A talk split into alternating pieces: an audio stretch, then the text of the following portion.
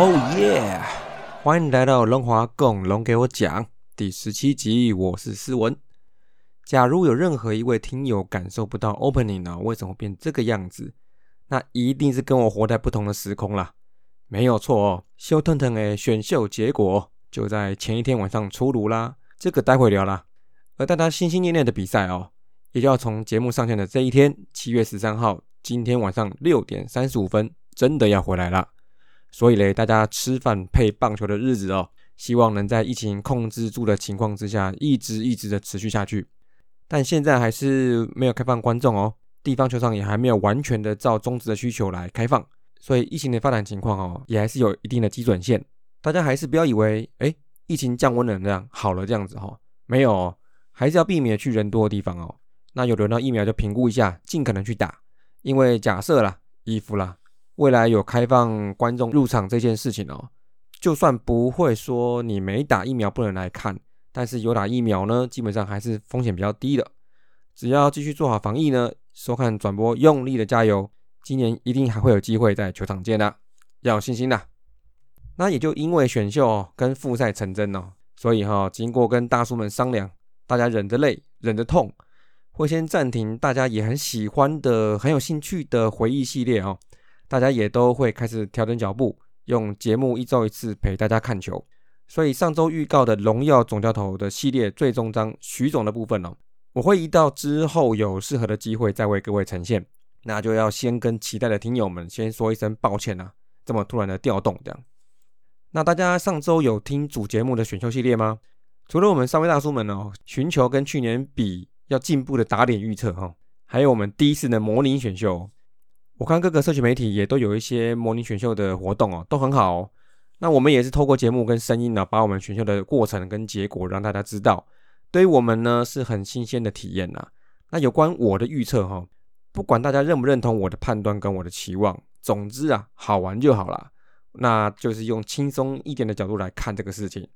所以呢，还是请大家持续支持大叔野球五四三宇宙，还有头头是道龙给我讲阿杰手扒鸡原氏物语。尼玛帮帮忙，尤其是《原始物语》跟尼玛帮帮忙哦，正式的要开始跟着大家一起看比赛啦，有比赛可以讲了哦，所以大家就要开始用节目来隔空交火了哦，只能说期待啦。希望大家能多多给我们单口节目支持还有建议哦，有什么想法哈，就在社团内的节目上线 po 文，还有 Apple Podcast 留言区留言，很需要大家的意见跟感想啦。那我们含辛茹苦拉拔的赞助计划也持续进行中。请大家先来认识、接触五四三，听看看我们节目，加入我们社团聊聊。那不管你最后赞助与否啦，总之我们会很感谢你们支持大叔也就五四三的各种方式。好，那这礼拜的龙给我讲，就从七月十二号刚出炉的选秀结果，还有七月十三号就要恢复的比赛开始，我要带你们回到球场了，不要转台，马上就来。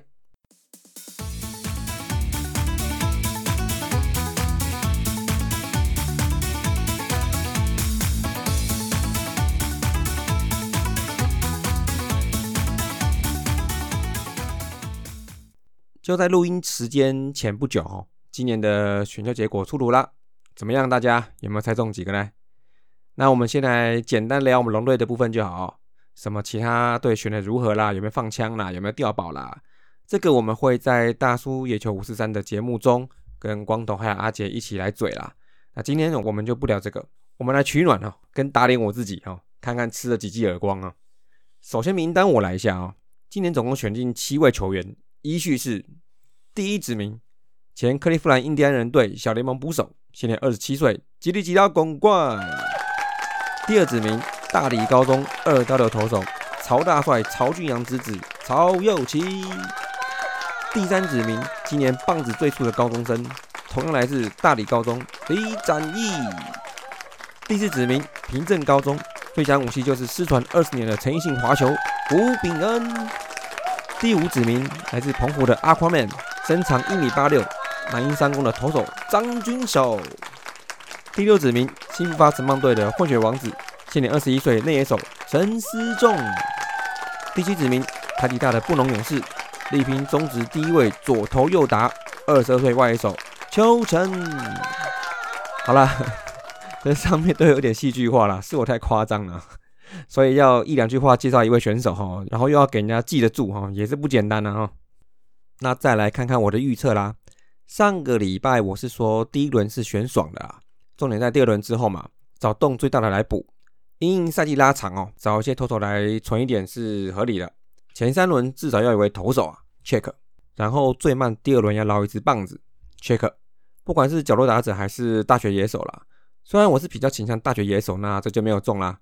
大学野手还是都是在后段轮次比较多啦。那然后我说最后再捞看看有没有看似有缺但是没缺的捕手或游击手，因为这两个位置都比较需要深度啦。那后来也没有再选进捕手啦，广关就够啦。游击手的话或是中线啦，陈思中高中是中线，但后来进城棒是守角落，所以这也算没中。但我在上礼拜上线的两集节目中，哈，一个打脸预测大会跟模拟选秀，我都是在后面轮次提到外野手可以补一个来填补一下年龄的断层。虽然我看好是真诚左，但是他连两年没有被选上啊。最后大学外野手邱成算是有中吧啊。然后整体的选秀方向哈，我也摸到一点啦。首先吉吉广冠跟李展毅这两个看似重叠的选手，前三轮内就入手。后面再补投手跟野手，所以整个方向跟四队比起来算是反转过来，也算是吻合啦。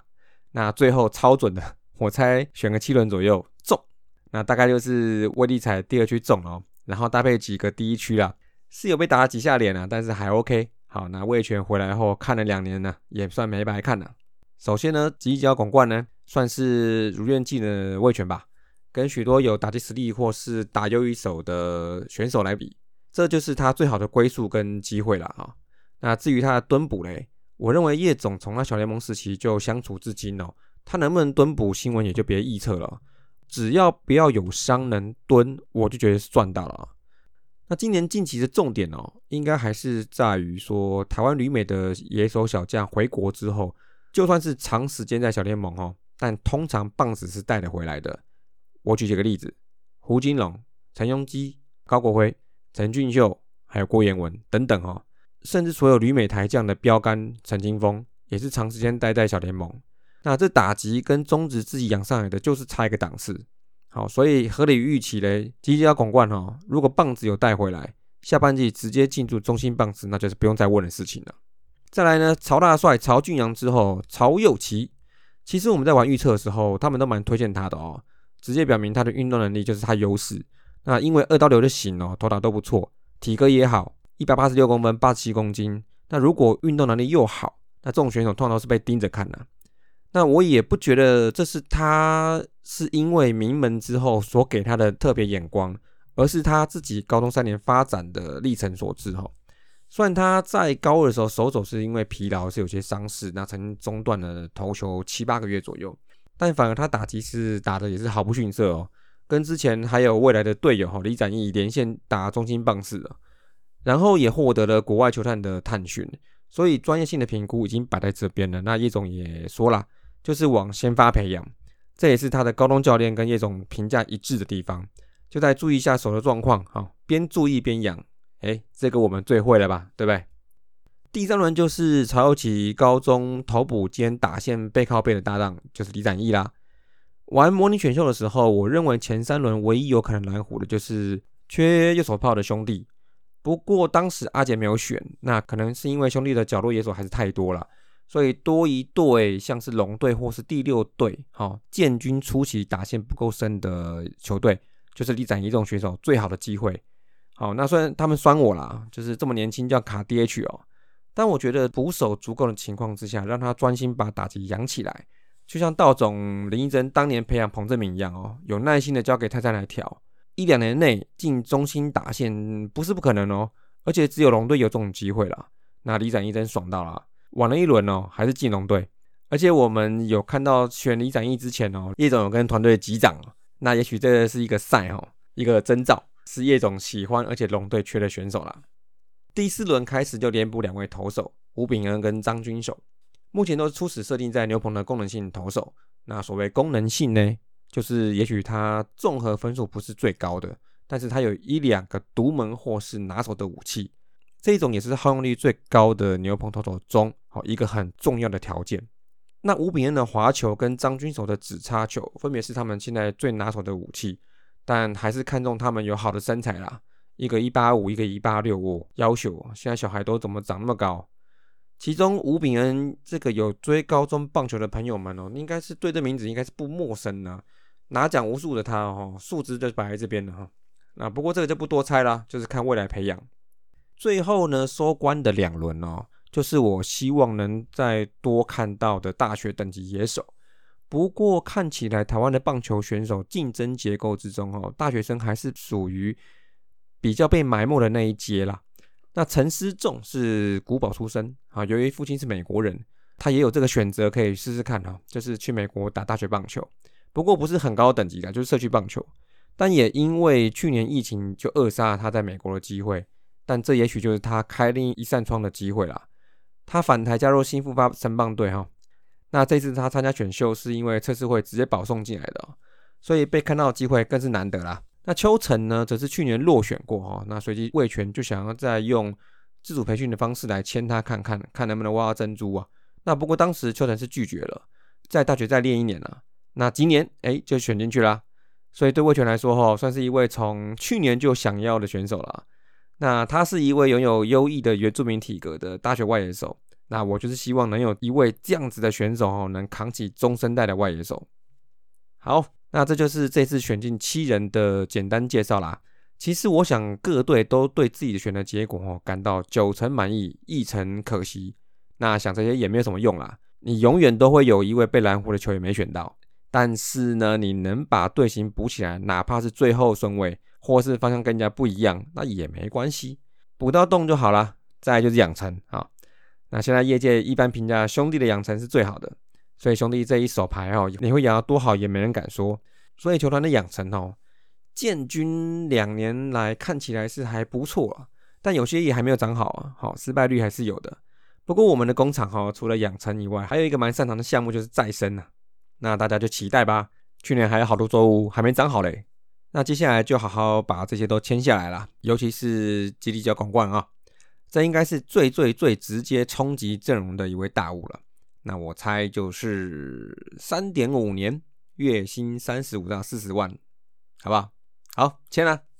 接下来就是大家很期待的比赛啊。这礼拜我大概为各位整理一些复赛的重点。如果有任何听友哈在网上还没看得太仔细，那现在听一下还来得及啊。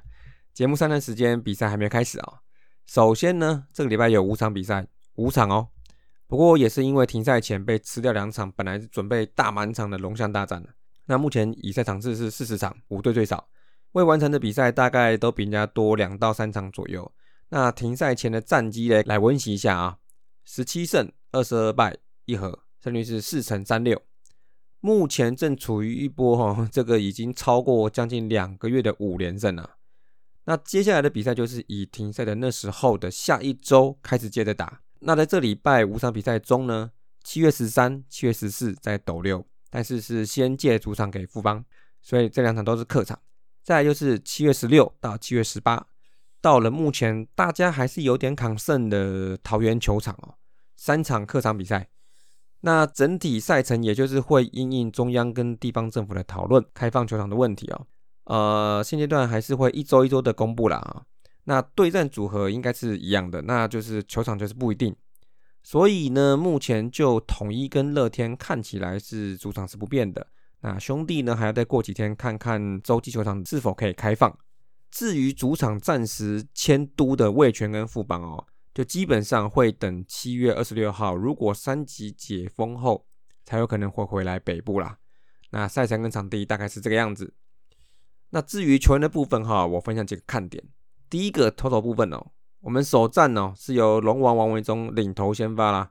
那这个礼拜预计徐若曦啊、刚龙啊、林子玉啊，一二三四，哎，还差一位哈，应该是武夺吧，还是吴俊杰啊？反正总之夜总会变出来。那七月初时候，哈，以新注册两位去年选进来的投手，大学投手赵景荣跟高中投手杨玉祥，应该就不是只能在二军出赛了啊，有机会搞不好就上一军试看看了啊。那小龙的话，还有在停赛前一度有被传说要上一军的是申荣宏，如果他真的可以上一军的话，预计应该会让他在前段的中继先 run 一阵子啊，稳定了之后再往后放。那我是猜啦，也应该也不排除可以当田泽纯一的备案哈。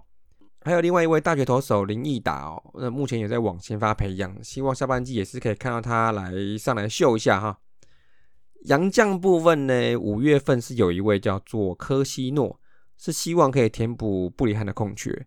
但就我所知，目前应该是还没有正式的签约吧。那后来也有正逢台湾的疫情啊，也或多或少的影响杨绛来台工作的意愿。那如果呢没有签成，没有来成呢，就请 CP 值最高的老五啊，五夺哦，再多支援一下啦。打者的部分哦，那我想应该也就不用再说了。复赛之后最期待的就是黄博豪的回归了。球季开始后哈，其实球队有找很多人来填补一垒的空缺，像是赫雷拉。朱祥林，那最近就是欧进，但我想黄博豪的归位会是目前最正的解答哈。停赛之前已经有在二军出赛过六场，但是呢样本数有限的情况之下呢，看得出来还算正常，上垒率也不错，所以只要他的伤势无碍哦，可能会在二军继续抓一些比赛的感觉。再就是安排他早点上一军适应一军投手的变化球。那希望下半季呢，他可以正式排入阵容啦。这位大学生左炮手哦，我们都久等了。等你了。那其他部分像是停赛前，我们大家都一直说很可惜，就是龙队的气势被打断了。正逢五连胜嘛，中心打者的气又正好。那就拿李凯威呢，或是我们的状元刘基宏来讲好了。刘基宏在五月份还是 MVP 的在列人选哦，连六场安打，连四场有打点。但是我认为大家都是一样的啦，你中断两个月哈，就当做重开机了。他有点时间可以想想，在义军的头两个月哈有没有什么问题啊？但也许会让他摆脱大起大落的形态。那不管打击或守备哈，这个脑子吸低一下，这一点跟所有选手应该都是一样的。那我认为并没有什么可惜之说哈。另外呢，大地真桃荣也是在停赛的时候也是回归启用，伤势应该是差不多了，所以就是这几位可能是在复赛之后很有可能会再回到一军哦。相信刚刚上述这几位就已经让龙粉们很期待了。复赛之后呢，我们陆陆续续就会看到他们上场，让阵容更完整了。好了，以上就是这礼拜的取暖单元啊，希望能用十几二十分钟哈，简要的介绍我期待的人物，还有今年选进的小龙们，一个个都非常棒啊，值得期待哦。同时呢，我要告诉我们的龙粉们，Baseball season is coming back。今天晚上哈，就打开转播，用力的帮我们龙队加油下去了。那么。这礼拜龙华共龙给我讲，就到这里啦，下礼拜见，See you。